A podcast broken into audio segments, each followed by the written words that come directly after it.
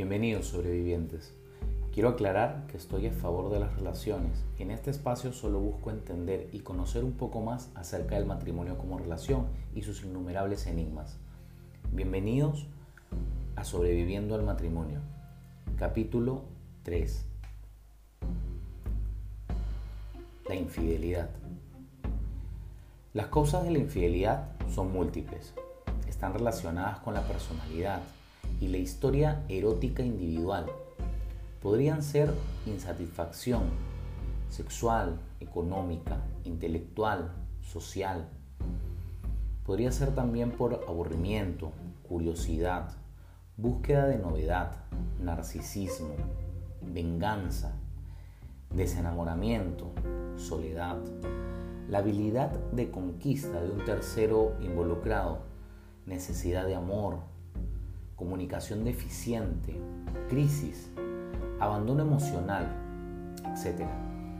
Frecuentemente, los psicólogos se refieren a la infidelidad como una de las principales situaciones que conflictúan las relaciones amorosas monógamas. Su descubrimiento generalmente trae emociones desagradables como tristeza, baja autoestima e ira para el miembro engañado quien en muchos casos suele retirar toda la confianza depositada en la pareja.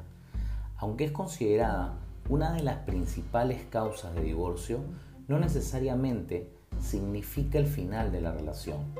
Entre las principales causas que evitan el rompimiento, además de los fuertes vínculos afectivos, se encuentra el temor a la soledad. Evitar un daño al otro no complicar a los hijos y no modificar la calidad de vida.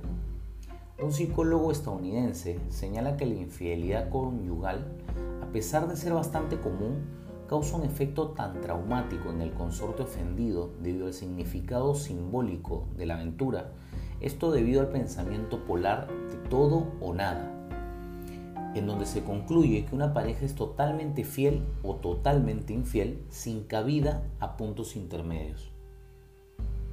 También destacó que es un común una visión negativa de la infidelidad, pues suele ser equiparada con palabras descriptivas como traición o engaño, lo que genera una percepción catastrófica de ocurrir.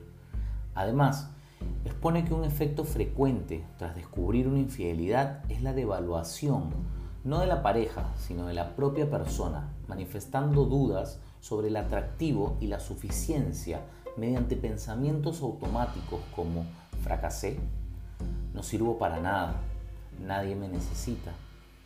Por otra parte, afirma que la infidelidad no necesariamente es la causa de debilitamiento de una relación, sino que incluso puede ser el síntoma de una relación ya vacilante. La infidelidad se puede manifestar de dos formas, una benigna y otra maligna.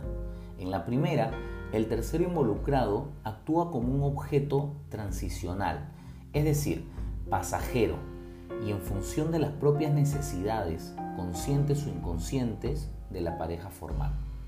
En la otra forma, el tercero funciona como un facilitador de agresión, menosprecio, rechazo o venganza. Asimismo, buscar relaciones mediante la infidelidad podría ser un esfuerzo compensatorio consciente sobre la insatisfacción sexual con la pareja o tener razones meramente inconscientes. De este modo, la infidelidad sería a veces la alternativa tomada para evitar o disminuir la relación afectiva profunda con otro ser humano. Una búsqueda de la libertad, por ejemplo. Aunque ilusoria, ante una relación conyugal que genera una ansiedad atrapante que al mismo tiempo se desea y se teme.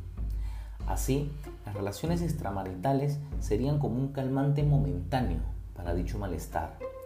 Ahora bien, otro tipo de personas infieles serían aquellos que buscan relaciones extramaritales no por el temor a la cercanía con la pareja, sino como una reacción al temor que tienen ante la responsabilidad.